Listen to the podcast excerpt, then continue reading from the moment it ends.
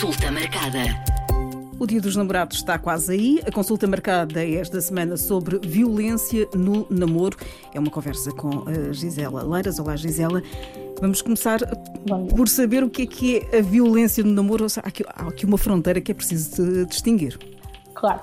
Violência no namoro, no fundo, pode ser entendido como qualquer comportamento que cause dano físico, emocional ou psicológico a um parceiro ou uma parceira num relacionamento íntimo ou de namoro. Isso pode incluir desde agressões físicas até o controle excessivo e manipulação emocional, violência sexual, mesmo controle financeiro da outra pessoa.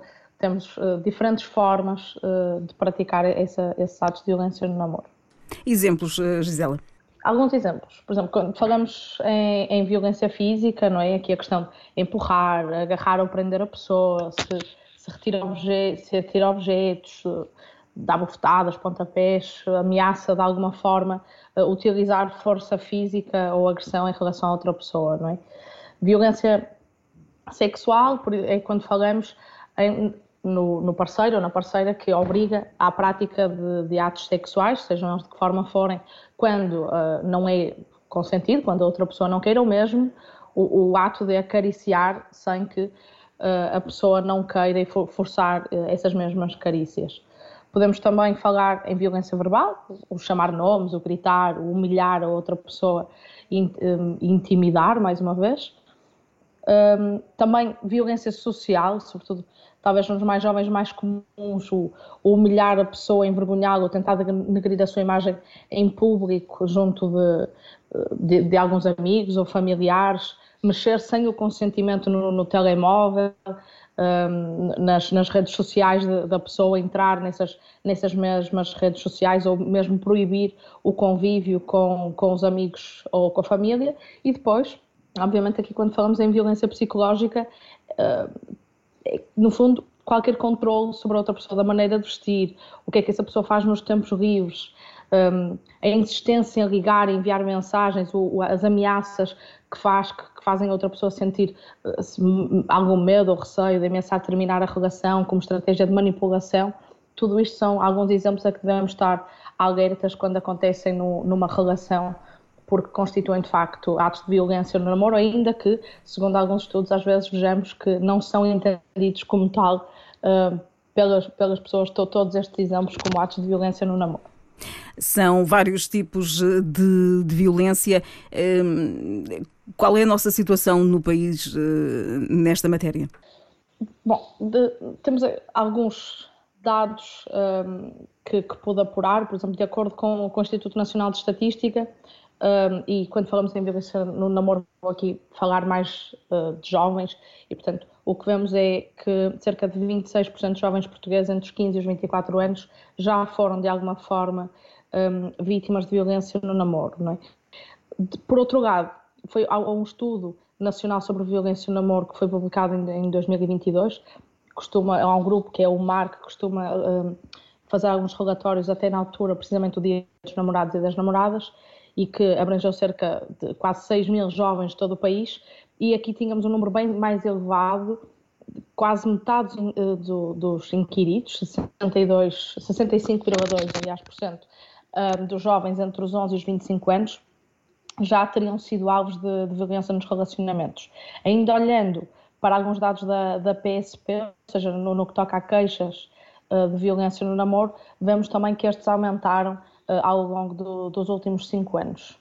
E no caso dos mais jovens, é importante começar por ensinar a importância de dizer não. Sim, e, isso é muito importante porque, de facto, até o, o, uma coisa interessante que podemos ver neste estudo é um, quer as principais formas de violência, quer a, legitima, a legitimação que existe a violência, sobretudo para o sexo masculino, e aquilo que, que vemos é que a maior parte dos jovens não entende como ato de, de, de, violência, entende como justificável, digamos assim, o pegar no telemóvel ou entrar nas redes sociais sem autorização, por exemplo, insultar durante uma discussão ou, ou pressionar para, para beijar. Portanto, é importante, de facto, alertar as pessoas para alguns sinais que os jovens devem estar atentos, nomeadamente isolamento social, o controle excessivo por parte do parceiro ou da parceira, os ciúmes extremos, a, a, pressão para atividades sexuais indesejadas, a manipulação emocional que já aqui falamos, um, alguns destes exemplos, para que estes jovens reconheçam estes sinais e busquem, uh, no fundo, procurem ajuda, quer,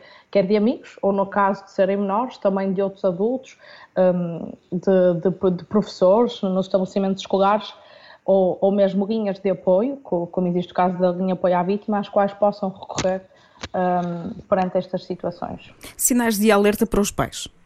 No fundo, foram aqueles que, que, que eu referi um bocado uh, na questão anterior, a questão do, do isolamento, que também que vemos uh, na pessoa que, que advém de uma certa pressão, manipulação por parte do parceiro ou da parceira, o começarmos a ver o poder, o controle, a intimação, seja através de ações verbais ou físicas e, e sentirmos o medo um, no, no, filho ou na filha, não é? Em, face a essa relação, sentir que há o controle dos passos da, da pessoa, que, que ela já não vai às mesmas atividades, que já não mantém as mesmas amizades, possivelmente por, por haver esse tal controle, um, e a, a própria negação uh, do jovem no, no, impacto negativo que esses comportamentos agressivos ou intimatórios têm no, no próprio. Portanto, são comportamentos mais eh, frequentes nos eh, mais jovens? São, são, segundo os dados que temos, são mais frequentes nos mais jovens e são uh, mais frequentes, ou seja, do sexo masculino para o feminino, ainda que exista, uh, quer no sexo masculino, quer no sexo feminino, quer uh, nas pessoas que se identificam uh, no outro género. Houve aqui alguma alteração depois da pandemia? O, o, o, que vimos um, dos dados de 2022 é que se mantém uh, o, o aumento desde 2018. Portanto, não conseguimos aqui associar à pandemia, ainda que saibamos que de facto houve mais tempo uh, em casa e, e, esse impacto se calhar fez mais sentido no que toca à violência doméstica. Uh, nem, nem todos os jovens estariam uh, na mesma residência que, que o parceiro para, para aferir esses dados. O relatório de 2023 ainda não temos, ainda não tenho esses dados, portanto também não, não consigo tirar conclusões a partir daí. Qual é o tipo de violência que, que, que é mais preocupante neste, neste, neste caso? Uh, nos jovens, as principais formas de, de violência, uh, uh, digamos assim, aqui se calhar o nosso top 3 ou top 5, são precisamente insultar durante uma discussão, o proibir de estar ou falar com, com os amigos ou colegas, o, o controlo, o procurar insistentemente a pessoa e o, o, insulto através das redes sociais, da internet, não é? Aqui nos mais jovens. E, e, portanto, a violência psicológica, o controle e a perseguição são talvez aqui as três formas uh, mais sentidas e, e a que devemos estar mais alerta. E são tipos de violência no namoro que depois podem continuar, eventualmente, para um casamento. Isso, isso pode acontecer, por isso mesmo é que, também aproveitando agora a nossa proximidade com, com o Dia dos Namorados e das Namoradas, eh, queremos precisamente lançar esta alerta para que quer os próprios uh, possam estar atentos, quer familiares e amigos, e mesmo às vezes a pessoa que pode não entender uh, estes comportamentos como uh, atos de violência, que, que consiga estar mais atento a ele e até procurar ajuda e mudar alguns comportamentos que possa ter, não é? Gisela, para finalizar, vamos se calhar recordar aqui as formas de, de pedir ajuda. Eh, é importante também saber como devem pedir ajuda. Primeiro, lá está, primeiro é importante todos termos a noção que violência nunca é uma forma de expressar amor ou paixão por outra pessoa e que os filmes não servem de justificação para qualquer comportamento violento. Sabermos reconhecer os sinais de alerta, que já aqui falamos, e uh, procurar ajuda.